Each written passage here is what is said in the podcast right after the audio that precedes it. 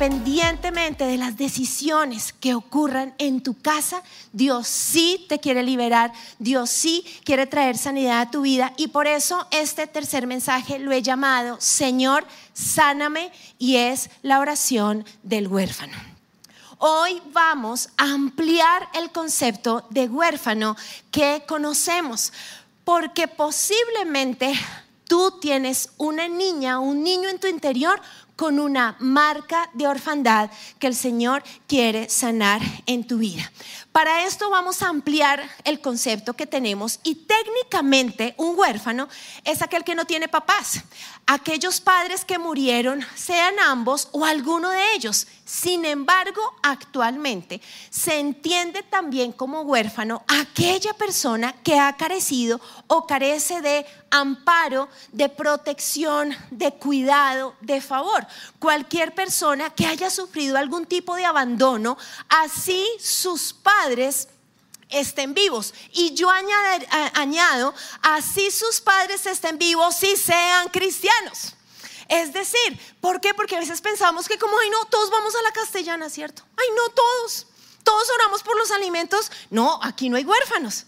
Pero hoy nos vamos a dar cuenta que el enemigo usa situaciones para traer marcas de orfandad en nuestro interior. He conocido y en pues, digamos en muchos años, pero particularmente en estos últimos meses, en medio de, de, esta serie de familia, he conocido varias familias, varios jóvenes con marcas de orfandad por situaciones que los han rodeado, padres alcohólicos. Sí, sus padres están vivos o estaban vivos, pero ese alcoholismo generó marcas, divorcios o separaciones tormentosas. Todo divorcio genera una marca, pero cuando se da en, en situaciones de mucho conflicto, eso agrava el problema papás que por sustento económico tuvieron que buscar una alternativa y alejarse de su familia para conseguir plata y mandar a la casa.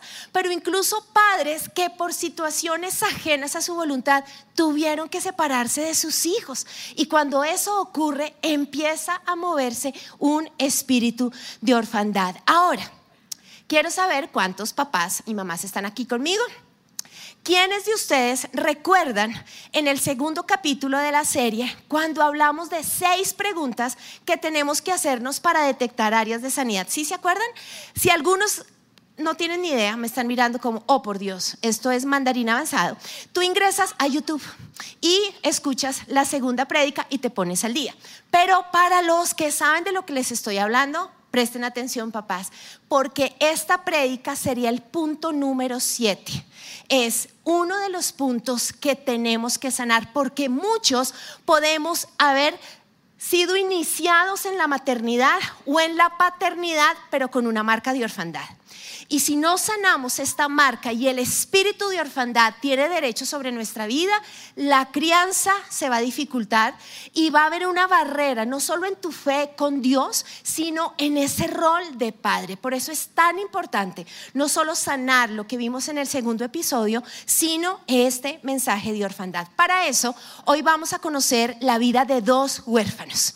Y el segundo de ellos es un papá que llegó a ser papá con una marca de orfandad. Entonces vamos a arrancar con el primero. El primer huérfano no tiene nombre, solo sabemos que pertenecía a una región llamada Gadara. Es conocido como el Gadareno. Lucas nos habla de él. Arribaron a la tierra de los Gadarenos, que está en la ribera opuesta a Galilea. Al llegar él a tierra, vino a su encuentro un hombre de la ciudad, endemoniado desde hacía mucho tiempo. No vestía ropa, ni habitaba en casa, sino en los sepulcros. Al ver a Jesús, lanzó un gran grito y postrándose a sus pies, exclamó a gran voz, ¿qué tienes conmigo, Jesús, Hijo del Dios Altísimo? Te ruego que no me atormentes. Jesús le ordenaba al espíritu impuro que saliera del hombre, pues hacía mucho tiempo que se había apoderado de él y lo ataban con cadenas y grillos, pero rompiendo las cadenas era impelido por el demonio a los desiertos. La versión del Evangelio de Marcos nos da un detalle bien especial. Día y noche vagaba entre las cuevas donde enterraban a los muertos y por las colinas aullando y cortándose con piedras afiladas algo que vemos cada vez con mayor frecuencia en la actualidad. Jesús le preguntó, ¿cómo te llamas? Legión. Muchos demonios habían entrado en él y le rogaban que, no los mandara al abismo. Había un hato allí de cerdos que paseaban en el monte y le rogaron que los dejara entrar en ellos. Él les dio permiso. Entonces los demonios salieron del hombre, entraron en los cerdos y el hato se precipitó por un despeñadero al lago y se ahogó hombres de esa región llegaron, vinieron a Jesús y hallaron al huérfano, este hombre de quien habían salido los demonios, sentado a los pies de Jesús, vestido y en su cava al juicio. Y tuvieron miedo. El hombre de quien habían salido los demonios le rogaba al Señor, por favor, déjame estar contigo. Pero Jesús dijo, no. Se lo, lo despidió y le dijo, vuélvete a tu casa Cuenta cuán grandes cosas ha hecho Dios contigo. Él entonces se fue publicando por toda la ciudad cuán grandes cosas había hecho Jesús con él. En otra versión dice que recorrió, después de ir a su casa, lo siguiente que hizo fue recorrer 10 ciudades predicando. Vamos a prestar atención a ciertos detalles. Este huérfano es del segundo caso, porque evidentemente tenía una casa y una familia. Él no estaba solo. Por eso cuando Jesús lo sana y lo libera, le dice, vas a ir a tu casa, vas a ver a tus papás, a tus hermanos, ve a tu casa porque ellos van a testificar lo que Dios hizo en ti y después vas a predicar a otros. No sabemos desde qué edad llegó a vivir en un cementerio. No sabemos desde qué edad la ira lo controlaba, porque dicen que lo trataban de atar y toda esa violencia estaba ahí. Eh, ¿Desde qué momento el enemigo tomó control también de su vida? ¿En qué momento perdió todo el pudor y ya no tenía ropa? ¿En qué momento empezó a batallar con ideas suicidas y se hacía daño? Él está a kilómetros de distancia. Y a diferencia de las historias bíblicas que les compartí en los dos primeros capítulos, nadie va a Jesús a pedir por este hombre. En todas las historias de los dos mensajes anteriores vemos a un papá y una mamá que le dicen, Señor, sana a mi hijo. Incluso las historias del Antiguo Testamento que les he compartido, vemos cómo los padres van al profeta. Aquí vemos un huérfano ni siquiera él mismo está orando por su milagro porque él vive a kilómetros de distancia de una región judía. Gadara era una ciudad pagana, era conocida por los múltiples dioses griegos y templos griegos. De hecho, el que nos cuenten que había un hato de cerdos no solo era porque un tema, era un tema económico, sí, agropecuario de la región, sino porque era parte de lo que se sacrificaba a los dioses paganos en Gadara. Sin embargo, los kilómetros de distancia, el contexto de idolatría y paganismo, el que estuviera además desnudo, haciéndose daño, con una violencia en su interior, el enemigo llevándolo a aullar en medio de cuevas y sepulcros, nada de eso detuvo que Jesús pudiera en algún momento del día decir, nos vamos para el otro lado, voy a ir a Gadara. El espíritu de orfandad nos dice, iglesia, Dios no tiene ni idea dónde estás. Estás a kilómetros de distancia. Mira lo que te rodea. Hay muerte a tu alrededor. Hay soledad. Te estás volviendo loco. Dios no tiene ni idea dónde estás. ¿Cómo el diablo le hablaba a este huérfano? Sin embargo, mientras Él está en este terreno espiritual, no solo era un terreno físico, es un territorio espiritual, Jesús venía a su rescate. ¿Por qué? Porque Lucas arranca este capítulo diciéndonos que Jesús alimenta a una multitud, predica, hace milagros y de repente le dice a sus discípulos, nos vamos a subir en esta barca porque vamos a ir al otro lado. Y al otro lado era porque quería llegar a a tener un encuentro con este huérfano. Hay momentos donde es difícil que en tu sepulcro tú ores iglesia. Y tú puedes creer que Dios no sabe dónde estás. Pero cuando más crees que la muerte te rodea, Jesús viene en una barca y viene a tener un encuentro contigo. Es hermoso ver este cuadro del Señor. Ahora, ¿qué es importante que nosotros podamos entender? Y es que Jesús deja la multitud por sanar a este huérfano. Lucas dice, ¿qué hombre de vosotros teniendo cien ovejas, si pierde una de ellas? no deja las 99 en el desierto y va tras la que se perdió hasta encontrarla. Jesús alimentó, sanó a la multitud, pero llega un momento donde dice, no más, hay un huérfano que necesita conocerme. Hay un huérfano que necesita ser libre. Dios se mueve por uno. Esa prédica, iglesia, para muchos de ustedes es una señal de Dios de que estás en el radar, de que Él viene a tu rescate, de que Él sabe dónde estás, lo que te rodea y Él anhela que tú tengas ese encuentro con Él, así como Jesús vino a rescatarlo. Ahora, hay algo que necesitamos entender frente a la dimensión espiritual. Y es que en este mismo capítulo de Lucas nos dice que del lugar donde estaba Jesús a Gadara se levantó una tormenta. Es la escena que hemos escuchado en otras predicaciones, donde van en la barca, se levanta una tormenta y Jesús ronca. ¿Sí, se acuerdan? Jesús está durmiendo y ronca. Así, bueno, no, pude roncar, pero bueno, ustedes imaginan que roncar. Entonces los demás dicen, Jesús, nos vamos a ahogar. Jesús se levanta y reprende la tormenta. Ojo porque aquí hay un tema espiritual que necesitamos discernir. Entre nuestro milagro, entre ese momento de libertad y sanidad que estamos clamando y la situación actual de sepulcro, se va a levantar una tormenta de oposición. Necesitas entenderlo. No significa que Dios no está viniendo a tu rescate. Significa que el enemigo sabe que hay alguien que va a ir a su casa y va a ir a 10 ciudades a decir, yo estaba muerto, yo me hacía daño, había una legión que me poseía y Dios me hizo libre. Como el enemigo, el enemigo sabe el fruto de este huérfano, el enemigo va a levantar una tormenta para que tú digas, Dios no está. Pero no hay una tormenta que detenga al Señor. El rey David sintió lo que sintió el Gadareno. Si el Gadareno supiera orar, porque el tipo ni siquiera oraba, no sabía que, el Mesías había llegado. Pero el Salmo 18 podría ser la oración del Gadareno.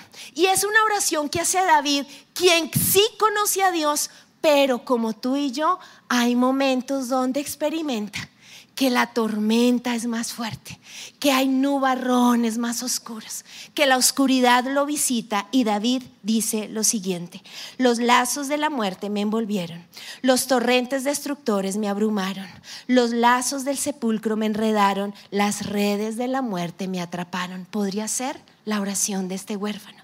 En mi angustia invoqué al Señor Clamé a mi Dios por ayuda. Él me escuchó desde su templo. Mi clamor llegó a sus oídos. Y de repente, más adelante dice, por la nariz echaba humo, por la boca fuego consumidor, lanzaba carbones encendidos, rasgando el cielo descendió, pisando sobre oscuros nubarrones. De las tinieblas, los oscuros nubarrones, hizo su escondite, una tienda que lo rodeaba. De su radiante presencia brotaron nubes, granizos, carbones encendidos. En el cielo, entre granizos y carbones encendidos, se oyó el trueno del Señor, resonó la voz del Altísimo, lanzó sus flechas, dispersó a los enemigos y dice, me libró de mi enemigo poderoso, de aquellos que me odiaban y eran más fuertes que yo. En el día de mi desgracia me salieron al encuentro, pero mi apoyo fue el Señor. Me sacó a un amplio espacio, me libró porque se agradó de mí. Iglesia, el espíritu de orfandad te va a decir que ese, ese nubarrón, que esa tormenta de oposición que se ha levantado, que esa muerte, esa violencia, el ataque del enemigo, la ira que tienes es tu final. Pero tú necesitas construir tu Salmo 18. Tú necesitas como David tener un momento donde te desahogas y dices, Señor, ¿dónde estás? Hay una oscuridad y declarar, pero yo creo que mi clamor abre el cielo, que tu voz de trueno abre esas nubes, que tus carbones encendidos abren el cielo y tú vienes a mi rescate, abres el camino y me sacas un amplio espacio. Es imposible vencer la batalla en tu mente si no tienes esa palabra de la cual te aferras, ese Salmo 18, esa palabra de promesa que Dios te quiere dar. ¿Por qué? Porque la batalla no solo es con la orfandad. Este hombre no solo está batallando con estar fuera de su casa, con vivir en el cementerio, con luchar con la ira, con adicionalmente quererse hacer daño porque está desesperado. Cuando Jesús le habla al demonio, el demonio le dice, somos una legión. En el ejército romano, una legión era conformada por seis mil soldados de infantería y caballería tú necesitas como huérfano, como ese único creyente, como ese pionero que está abriendo el camino, entender que tú no estás batallando con un demonio. Que el diablo no te mandó ahí un demonio disfrazado de duende. Hola, ¿cómo estás? No, hay miles asignados porque lo que ocurre con tu libertad va a conquistar tu generación. Por eso es la oposición, porque tú estás abriendo un camino. Entonces, discierne la batalla. La batalla no es porque Dios no esté, no, porque Dios está, es que se está levantando la batalla.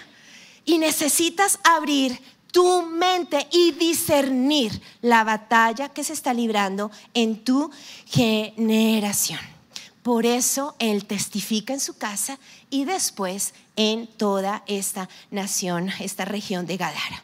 Vamos con nuestro segundo huérfano. Un huérfano que pierde antes de los cinco años a su mamá. La Biblia no nos da información de ella, pero su mamá ya no estaba. Y a los cinco años su papá y su abuelo salen a la guerra y en medio del combate los matan.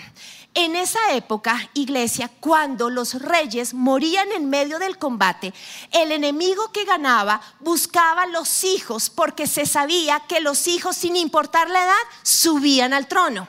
Entonces, este niño está con su niñera y llega la noticia de mataron al papá, mataron al abuelo, vienen por el príncipe. Y la niñera sale con este niño a salvarle la vida, pero se le cae. Y es Mefiboset, un niño que a los cinco años queda lisiado de ambos pies. Los comentaristas bíblicos dicen que posiblemente la caída de Mefiboset no fue grave si esta caída hubiera ocurrido cualquier mañana cuando lo sacaron al parque, lo hubieran llevado a ser atendido y el niño hubiera crecido normal. El problema es que como el contexto del accidente es en un momento de huir y escapar, esta niñera no pudo llevarlo a el lugar de sanidad, a un médico, a alguien de la, de la época que pudiera atenderlo. Es decir, hay heridas que no te matan, pero como no sanan correctamente, iglesia, nos dejan lisiados. ¿En qué área de tu vida estás lisiado? Porque sí, no fue un accidente de mala forma. La niñera le salva la vida. Hay personas que nos dejan caer, pero sin intención. Y la herida no era para muerte, pero el tema es que las circunstancias hicieron que no fuéramos sanos correctamente. Y quedamos marcados. Entonces Mefiboset no solo es un huérfano de mamá y de papá, sino que es un niño que queda lisiado. Y pasan los años y ya es un hombre adulto y es un padre.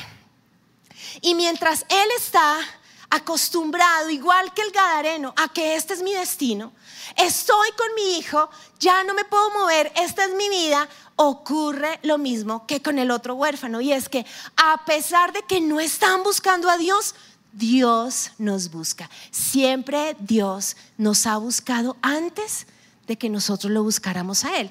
Y ahí vemos en segunda de Samuel una escena muy similar a lo que ocurre cuando Jesús quiere ir a Gadara. En, esta, en este tiempo está reinando el rey David.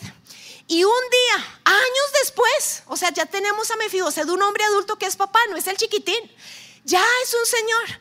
Y, y en el otro lado de la ciudad donde él está, David se despierta y estaba desparchadísimo, no sabía qué hacer ese día. Entonces dice la Biblia que se levantó y dijo, ay, cierto día, David preguntó, ¿hay alguien de la familia de Saúl que aún siga con vida? ¿Hay alguien a quien pueda mostrarle mi bondad.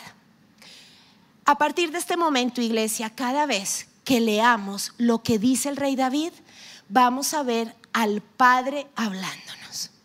La Biblia dice que Dios cada mañana extiende nuevas misericordias hacia nosotros. Eso es lo que está pasando en segunda de Samuel. David se despierta y dice, hay alguien a quien yo pueda hoy mostrarle mi bondad. Ese es papá Dios. Hoy hay una nueva misericordia. ¿Quién la quiere? Hay una huérfana en ti. Hay un huérfano en ti que necesita saber que hay una misericordia y una bondad que Dios quiere derramar. Y entonces llama a sus empleados y dicen, conocen si hay alguien de la familia de mi amigo Jonatán y de el rey a quien yo le serví por años. En su reinado yo era jovencito y maté a Goliat. En su reinado le tocaba el arpa y él era libre. Sí, me persiguió, pero yo fui leal. Y amé al rey y amé a Jonatán porque era mi mejor amigo. ¿Hay alguien? Y nadie sabía de repente dijo, ay, es que ustedes son los últimos que he contratado, tráiganme así, o el que se va a pensionar, venga para acá. Y entonces aparece un abuelo que ya se iba a pensionar, pero gracias a Dios no se había pensionado. Y entonces él trabajaba con David, trabajaba con Saúl y con otros reyes. Y le dicen, Siba, y aparece este, este abuelo. Y le dicen, Siba, ¿usted qué? ¿Usted sabe? Y Siba dice, claro, uno de los hijos de Jonatán sigue con vida, está lisiado de ambos pies. Tu lesión, muchos la saben, iglesia. Pero más que el que la gente lo sepa, lo importante es que se lo lleves a Dios. Porque ocurre algo y es que David dice, ¿dónde está? Y hoy Dios te está diciendo esto. Hoy dice, ¿dónde estás? ¿Estás en Gadara? ¿Estás en el sepulcro? ¿Dónde estás? Entonces Siba dice, yo sé dónde está, está en Lodebar, le contestó Siba, en la casa de Maquir, hijo de Amiel. Entonces David mandó a buscarlo y lo sacó de esa casa hay algo que necesitamos discernir, iglesia, porque muchas veces podemos estar haciendo guerra espiritual y no conquistar la batalla. No porque no conozcamos la bondad de Dios, sino porque no hemos salido del territorio espiritual en el que nos hemos encontrado por la orfandad. Jesús saca al Gadareno del sepulcro y Dios a través de David dice, ¿qué hace un príncipe? Porque es el hijo del rey en Lodebar. Lodebar significa lugar de destierro, lugar de sequedad, lugar desértico, lugar sin esperanza. David, que es Dios, sabe que Mefiboset es un príncipe. Y dice, me lo sacan de ahí. Tú necesitas discernir en qué territorio te encuentras hoy porque no es suficiente tener un encuentro con Dios, sino salir de ese terreno espiritual. Por eso, Colosenses nos da una verdad tan hermosa. Él nos rescató del reino de la oscuridad y nos trasladó al reino de su Hijo amado. Para nosotros este versículo es algo más y lo rezamos. Pero es lo que vemos en la salida de estos dos huérfanos. Tú no perteneces a Gadara, tú no perteneces al sepulcro, tú no perteneces a lo de Bar, ¿Por qué? Porque Dios es el rey, tú eres un príncipe, tú eres una princesa. Por eso Dios a través del rey David dijo, ¿qué haces allá? Y lo saca de ese territorio. Necesitamos discernir dónde estamos para salir de ese lugar. Y entonces traen a Mefiboset y David está emocionado porque va a conocer al hombre que es el hijo de su mejor amigo. Y entonces dice, cuando se presentó ante David, se postró hasta el suelo con profundo respeto. David dijo, saludos Mefiboset, quiero que se imaginen esta película. O sea, es un hombre que es el hijo de, de ese amigo entrañable desde la juventud. Es el nieto del rey por el cual David dio su vida en muchos combates. Él amó al rey Saúl. Entonces él está como Mefiboset, mucho gusto, soy David. Ay, yo amé a tu papá y le serví a tu abuelo por años, qué gusto. Quería traerte. Sin embargo, Mefiboset dijo, yo soy su siervo. Y posiblemente no lo miró a la cara, posiblemente tartamudeó, posiblemente temblaba, porque después de esta frase, la Biblia nos dice que el rey lo único que pudo decirle a David fue, no tengas y lo que después le dijo es, mi intención es mostrarte mi bondad una vez más. Cuando está la marca de orfandad, te cuesta creer porque Dios es bueno. Y batallas con culpa, con indignidad, con temor. Pero hoy vamos a quitar esa mentira, porque así como David dijo, hoy quiero mostrar mi bondad, por segunda vez dice, no tengas miedo. El bueno de la película soy yo, yo no soy el malo. Y yo quiero mostrarte mi bondad. Y dice, te daré todas las propiedades que pertenecían a tu abuelo Saúl y comerás aquí conmigo a la mesa del rey. Cuando creemos que Jesús murió en la cruz y resucitó para llevarnos al Padre y nos vemos como hijos de Dios y no como huérfanos. Iglesia es hermoso, porque Dios no solo dice, ok, eres mi hijo, ya no te vas al infierno, sino que lo siguiente que hace Dios es, te doy la herencia que te pertenece. Tú tienes una herencia como hijo de Dios en los beneficios de la cruz. Y no solo quiero sacarte del hueco donde estás, de ese sepulcro, de ese desierto, sino darte mi herencia. Y no solo eso, yo quiero tener una relación contigo. La mesa simboliza eso. Yo quiero que hablemos mientras comemos, mientras desayunamos. Cada vez que nos sentemos a comer, ahí está diciendo, yo quiero relacionarme contigo. Por eso en Apocalipsis vemos ese texto hermoso de yo entro, ceno con él. Porque Dios no solo quería, ay, ya salió de lo de Barça, que lo de Gadara. No, yo quiero relacionarme contigo y darte la herencia. Sin embargo, Mefiboset no solo tiene una marca de orfandad, no solo batalla con miedos y no solo es lisiado de sus pies, hay una lesión más fuerte que la física en su interior, en su identidad. La respuesta de Mefiboset al rey es, ¿quién es su siervo? Para que le muestre tal bondad a un perro muerto como yo. En esta serie, Dios cada semana ha confirmado lo que hay en su corazón, pero solo fue empezar a escribir el tema de orfandad y he tenido citas con jóvenes de 17 a 21 años, donde les digo, vamos a orar. No, yo no, yo, ora tú, yo no puedo orar. ¿Cómo así que no puedes orar? Si estás con nosotros desde su presencia, kids, no puedo, Natalia. No puedo cerrar los ojos. ¿Yo cómo le voy a decir a Dios cómo se llama mi Lodebar? Yo no puedo. Yo soy un perro muerto. ¿Cómo te estás viendo hoy? ¿Qué es lo que la orfandad te ha dicho que eres? Tú eres más que la lesión que tienes en tus piernas, iglesia. Tú no eres eso así te lo digan, así tú veas dónde no puedes moverte. La identidad de Mefiboset, esa marca de orfandad y esa herida lo hacía verse de una manera equivocada. En ese momento aparece nuestro abuelo Siba, que gracias a Dios no se pensionó. Porque de nuevo entra en acción y David dice, sí, para, venga para acá, usted todavía, usted reciba el cheque, pero siga sirviéndome, venga para acá. Y entonces aparece Siba y dice, tú y tus hijos, Siba, y tus siervos cultivarán la tierra para Mefiboset, para que produzca alimento para la casa de tu amo. Y a partir de ese momento Mefiboset comió a la mesa de David como si fuera uno de los hijos del rey.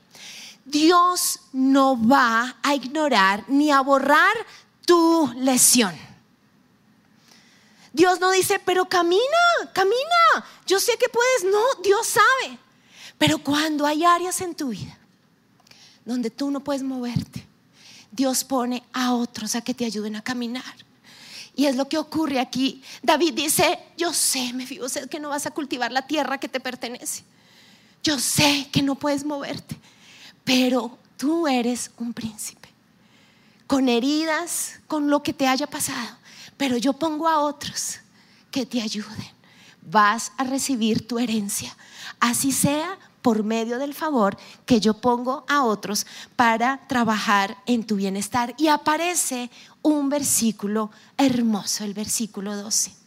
Mefiboset tenía un hijo pequeño llamado Mica. A partir de entonces, todos los miembros de la casa de Siba fueron siervos de, Mefiboset. Y Mefiboset, quien estaba lisiado de ambos pies, ¿pueden creer que lo, lo repite? ¿Qué desespero? ¿No les parece? Ya lo sabemos, Biblia, ya lo sabemos. Pero eso nos pasa. Porque Dios nos empieza a restaurar y el enemigo que nos dice, ahí va el que está lisiado de pies. y te lo recuerda y te lo recuerda.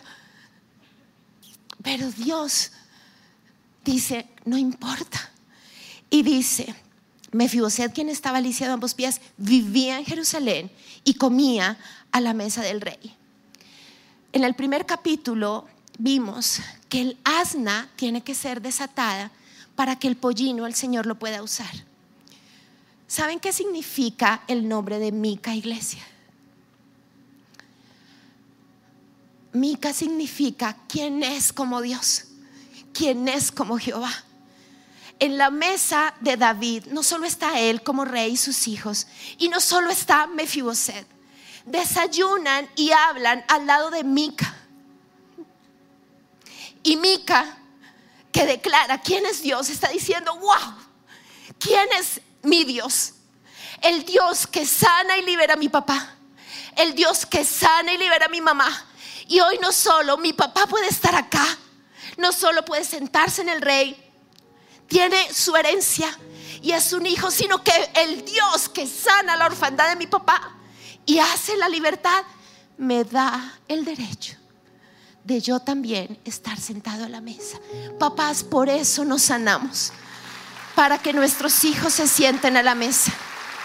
Por eso trabajamos en nosotros, para que el pollino sea útil para Jesús o para que Mica pueda decir, el Dios en el que creo es un duro, porque sana papá, cubre su, su limitación y yo también tengo mi lugar. Salmo 68 dice, Padre de huérfanos, defensor de viudas, es Dios en su santa morada. Dios hace habitar en familia a los desamparados. Entonces, huérfano, huérfano, esto tienes que responderlo con el Señor. ¿Cómo se llama tu Lodebar? ¿Cómo se llama tu sepulcro y tu Gadara? ¿Has perdonado la orfandad de papá y mamá? ¿Has hecho votos de, pues no lo necesité, ni siquiera lo conocí? No importa, le voy a demostrar que puedo sin él. ¿En dónde has buscado una familia? ¿En qué sepulcro has buscado mamá y a papá? La Biblia dice que solo con creer en la muerte y la resurrección del Señor, tu marca de orfandad se va y el Señor te adopta como hijo, más a todos los que le recibieron, a los que creen en su nombre, les dio potestad de ser hechos hijos de Dios. Vamos a orar, iglesia, y les voy a invitar a que nos pongamos de pie. Y, cierra tus ojos por un momento. Si estás viéndonos por internet, allí donde estás, cierra tus ojos. Los que están en el teatro, cierren sus ojos. Y lo primero que Dios hoy quiere preguntarnos es, ¿dónde estás? ¿Desde qué terreno espiritual estás clamando por tu milagro? ¿Desde el destierro? ¿Desde el desierto? ¿Estás en lo de bar? O estás en Gadara, en medio de ídolos, en medio de dioses falsos. O tal vez estás en el sepulcro queriendo hacerte daño, descontrolado por la ira, por esa rabia que está en tu interior, batallas con pensamientos de suicidio. Hoy Dios quiere liberarte, iglesia, de esa voz de orfandad que te acompaña. Padre, yo hoy clamo a ti por sanidad en nosotros. Le vas a decir al Señor ese terreno espiritual, porque ese lugar no es el lugar en el que perteneces. Y así se levante una tormenta para que tú salgas de ese lugar, Jesús viene a tu rescate. Pero hoy le vas a decir, Señor, necesito que me saques de este lugar y perdóname porque he hecho del sepulcro mi familia. Porque he hecho del desierto ese lugar donde ya me resigno y aún hoy soy mamá y papá, pero de este lugar de vacío. Yo te pido perdón.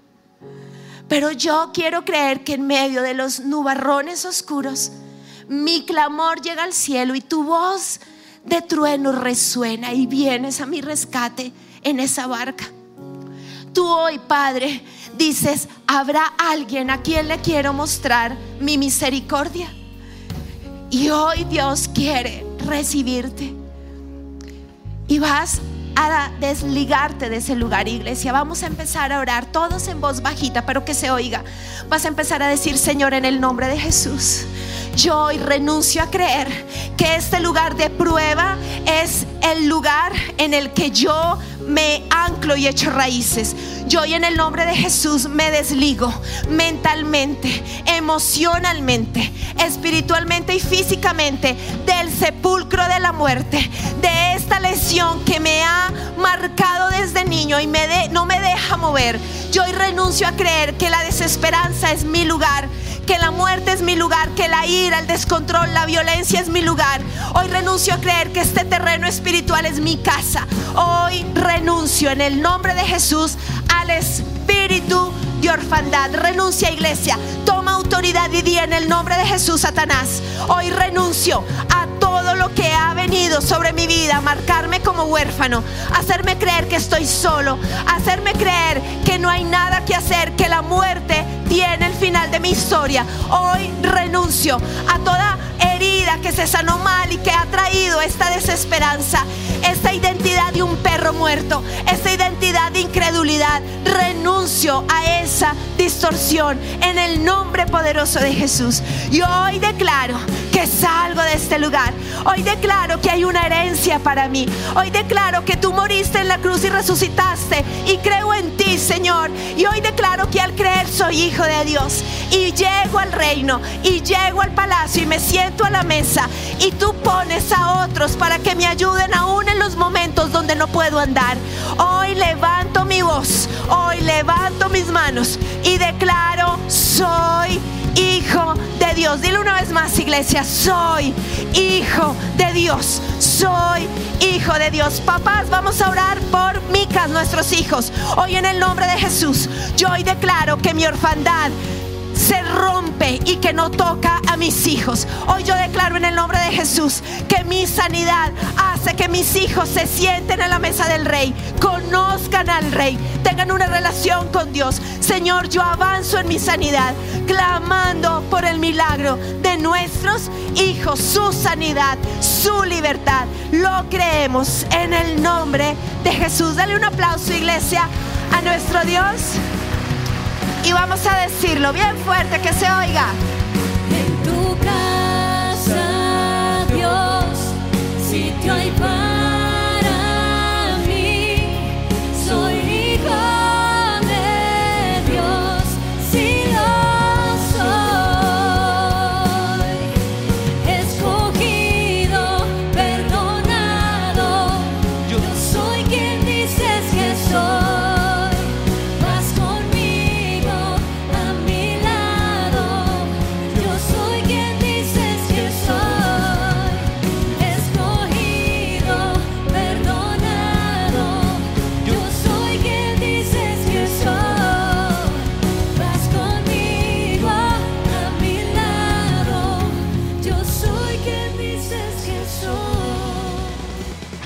Si les gustó este video, pueden suscribirse al canal de El lugar de su presencia en YouTube. De esa manera gozará de todos nuestros beneficios.